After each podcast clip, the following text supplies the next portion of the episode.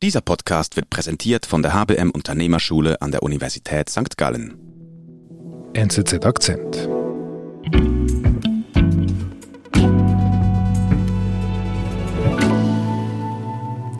Andreas, das letzte Mal, als wir miteinander gesprochen haben, da warst du mitten in Afghanistan, in Mazar-e Sharif. Wo bist du jetzt? Ich bin zurück in Delhi. Ich bin vor ein paar Tagen zurück nach Hause gekommen. Mhm. Und jetzt sprechen wir aber nochmals über Afghanistan und du hast uns eine Geschichte aus Kandahar mitgebracht. Wieso eigentlich nicht aus Kabul? Ich war nur ganz kurz in Kabul und bin dann sofort weiter nach Kandahar gereist, weil ich glaube, wer die Taliban wirklich verstehen will, der muss nach Kandahar.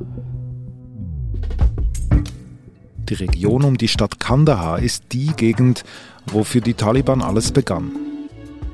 Der Besuch vor Ort verrät, wie die Gotteskrieger denken, was ihnen wichtig ist, sagt Korrespondent Andreas Papst.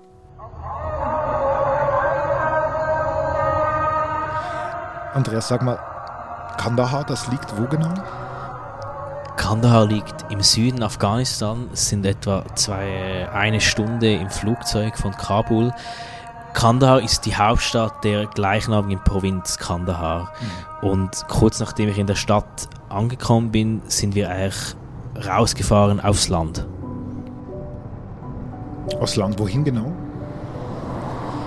In ein Dorf, das heißt Krishani, etwa zwei Autostunden entfernt von der Stadt Kandahar. Und warum? Weil es ein historischer Ort ist, wo die Taliban gegründet wurden. Und das ist die Moschee von Mullah Omar, dem Gründer der Taliban. Mhm. Wie muss ich mir diesen Ort vorstellen? Wie sieht es da aus? Sobald man aus Kandahar rausfährt, äh, ist es eine sehr bergige Region, sandig, wüstig. Und die Dörfer sehen alle sehr ähnlich aus. Es sind Lehmbauten, hohe Mauern, in die nur eine Türe eingelassen ist.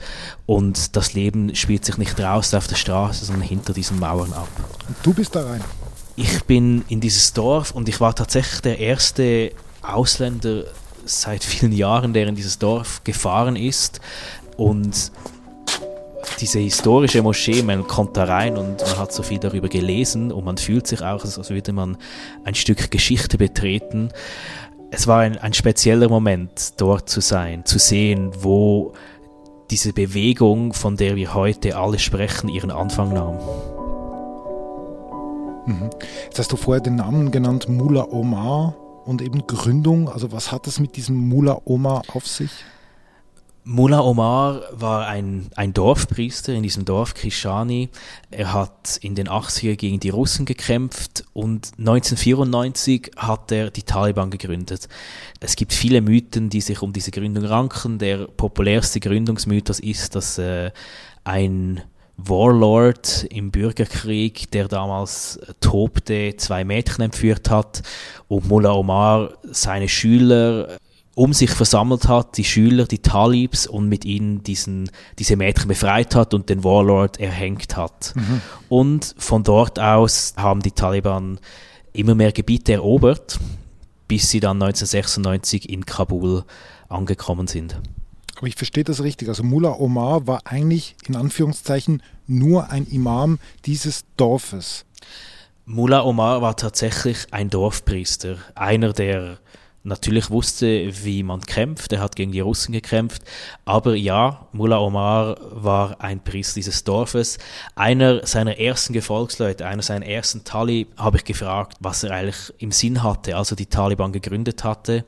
Und dieser Mann, der tatsächlich einer der ersten Talibs war, hat mir gesagt, Mullah Omar hat nie nur an dieses Dorf gedacht, an die Befreiung dieser Mädchen, sondern Mullah Omar hatte immer schon einen großen Plan für ganz Afghanistan. Aber war das ein politischer Plan oder ein religiöser Plan, wenn er Imam war?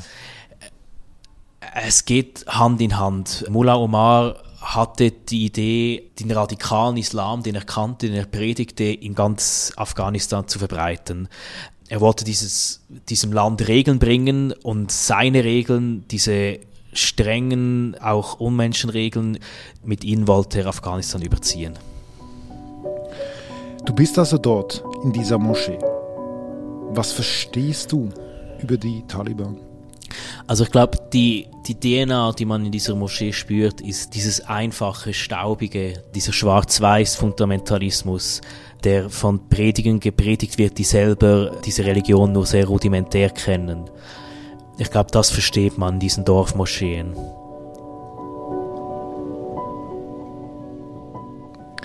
Und dann?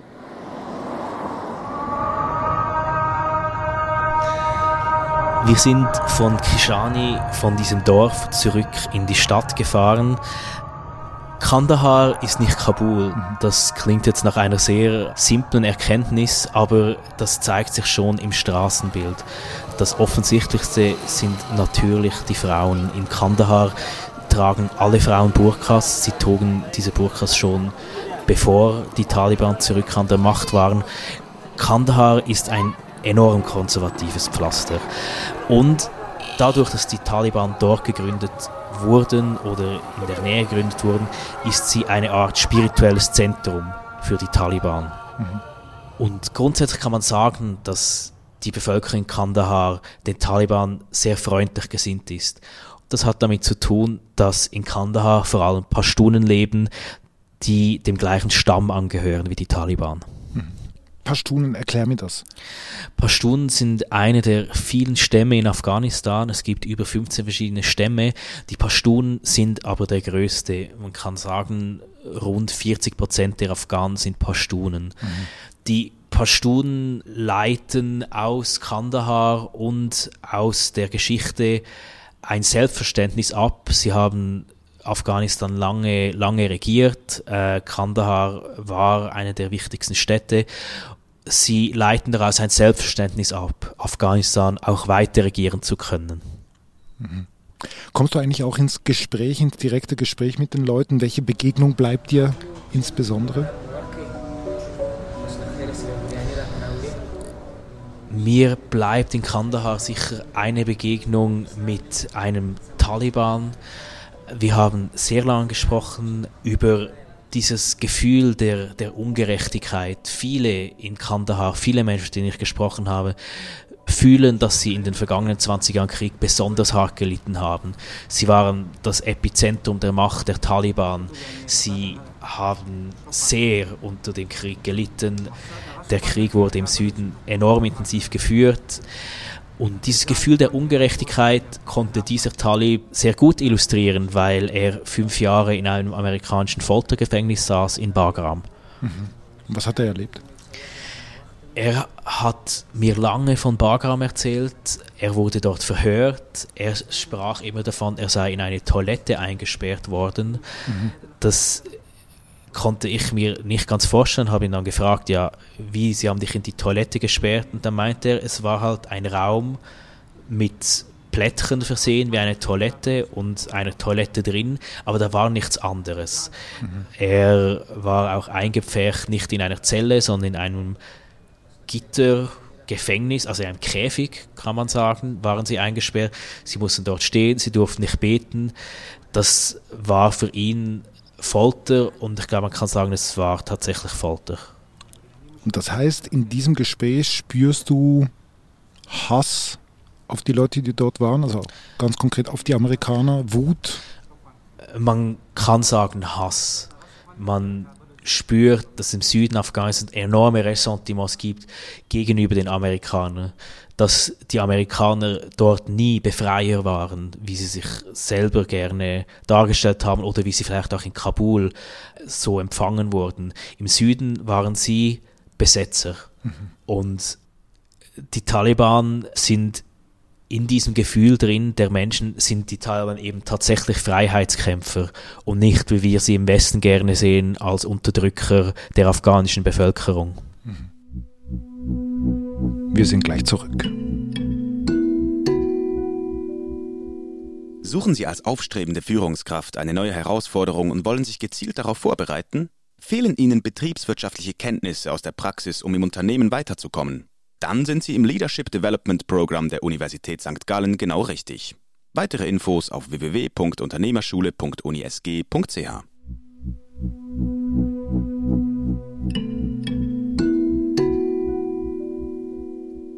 Was erlebst du danach noch? um die Taliban zu verstehen? In Kandahar gibt es natürlich ein riesiges Problem und das sind die Drogen. Rund um Kandahar wird Poppy angebaut, also Schlafmohn. Daraus wird Opium gewonnen und daraus wird Heroin produziert. In Kandahar selber gibt es wahnsinnig viele Menschen, die süchtig sind.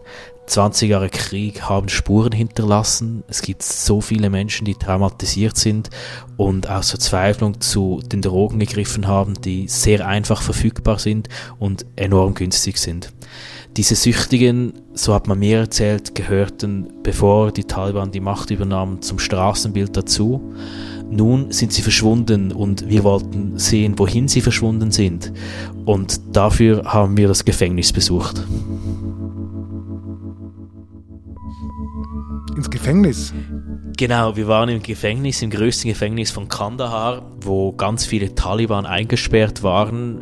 Jetzt bewachen sie es und sie sammeln in der Stadt die Süchtigen auf, die Drogensüchtigen, und sperren sie dort ein und machen eine Art radikale Entziehungskur mit ihnen. Ich war im Gefängnis drin, im Trakt für die frisch eingelieferten Schwersüchtigen. Das sind ein paar hundert Männer. Es gibt keinen Platz für Frauen in diesem Gefängnis. Männer, die man gerade von der Straße aufgelesen hat, die auf Entzug sind, die zu 20 in Zellen leben. Dort schlafen die Menschen. Die Menschen sind alle auf kaltem Entzug. Entsprechend sehen sie aus, entsprechend riecht es.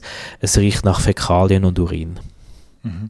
Für mich äh, aus der Ferne ist es ein bisschen äh, schwer vorstellbar, dass wenn du sagst, es hat Süchtige in Afghanistan, ich habe das Bild der Taliban quasi als strenge Muslime. Wie geht das zusammen? Das geht nicht zusammen und das wissen die Taliban auch. Ihr ihre radikale Auslegung des Islams erlaubt keine Drogen. Trotzdem haben sie rund um Kandahar jahrelang Drogen anbauen lassen von den Bauern. Sie haben ihren Aufstand zu einem Teil mit Drogen finanziert und all die Menschen, die sie jetzt ins Gefängnis sperren, diese Menschen sind auch Opfer der Taliban, mhm. auch Opfer dieses Krieges. Gibt es da Zahlen? Ist ganz schwierig. Ich habe mit einem Arzt in Kandahar gesprochen, der meinte, in Kandahar gehe er von etwa 80.000 Züchtigen aus. 80.000 Züchtige in einer Stadt von einer halben Million Einwohnern. Damit ist nur die Stadt Kandahar gemeint und nicht die Provinz, die etwa 1,5 Millionen Einwohner hat. Okay. Aber habe ich das richtig verstanden? Also die Taliban haben das erlaubt. Also die wollten davon profitieren und finanzierten sich mit den Drogen? Die Taliban finanzierten sich zu einem Teil, zu einem großen Teil mit den Drogen, mit dem Heroinhandel. Dieser Anbau war nicht nur toleriert, er war gewünscht. Mhm. Und für die Bauern, die sehr arm sind, ist der Anbau von, von Opium eine willkommene Einnahmequelle. Ein Bauer hat mir erzählt, wie viel er für ein Kilo Trauben bekommt. Das waren ungefähr 5 Franken. Und für ein Kilo Opium bekommt er 150 Franken. Man kann sich das selber ausrechnen, wieso ein Bauer Opium anbaut. Und wenn man im Gefängnis all diese Drogensüchtigen sieht, die drogensüchtig sind, weil weil sie vom Krieg traumatisiert sind, weil die Drogen so einfach verfügbar waren, dann sieht man, dass die Taliban eben auch Heuchler sind. Mhm. Sie haben einen großen Widerspruch und dieser Widerspruch lässt sich auch nicht auflösen, er lässt sich theologisch nicht auflösen, aber er lässt sich auch faktisch nicht auflösen, weil diese Bauern brauchen das Opium. Diese Bauern müssen weiterhin Opium anbauen, um ihre Existenz zu sichern. Man kann das ihnen jetzt nicht verbieten. Du warst in der Moschee, du warst in der Innenstadt von Kandahar, du warst im Gefängnis. Was nimmst du jetzt mit? Ähm, Im Westen haben wir Erwartungen an die Taliban. Eine davon ist oder war, dass die Taliban eine inklusive Regierung bilden. Sie haben das immer versprochen, Stimmt, ja. dass sie eine Regierung mit allen Stämmen Afghanistans bilden. Mhm. Wenn man in Kandahar war, verstehe ich, dass das nicht möglich ist für die Taliban. Da kommt der pashtunische Anspruch dazu, Afghanistan zu regieren. Da kommt aber auch dieses Ungerechtigkeitsgefühl dazu. Man hat ja am meisten unter dem Krieg gelitten, man hat ihn gewonnen, jetzt will man auch regieren. Mhm. Und auch andere Erwartungen, die der Westen an die Taliban stellt, aufklärerische Gedanken, Frauenrechte, diese lassen sich nicht vereinbaren mit dieser tief religiösen, tief ländlichen Herkunft der Taliban. Das ist ihre DNA und ich glaube, dieser Anspruch des Westens, dieser inklusive Regierung, der wird sich so nie erfüllen und man versteht das erst, wenn man in, in Kandahar war.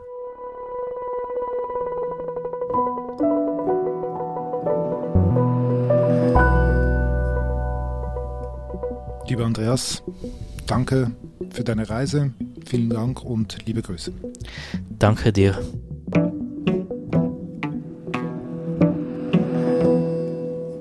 Das war unser Akzent. Ich bin David Vogel. Bis bald.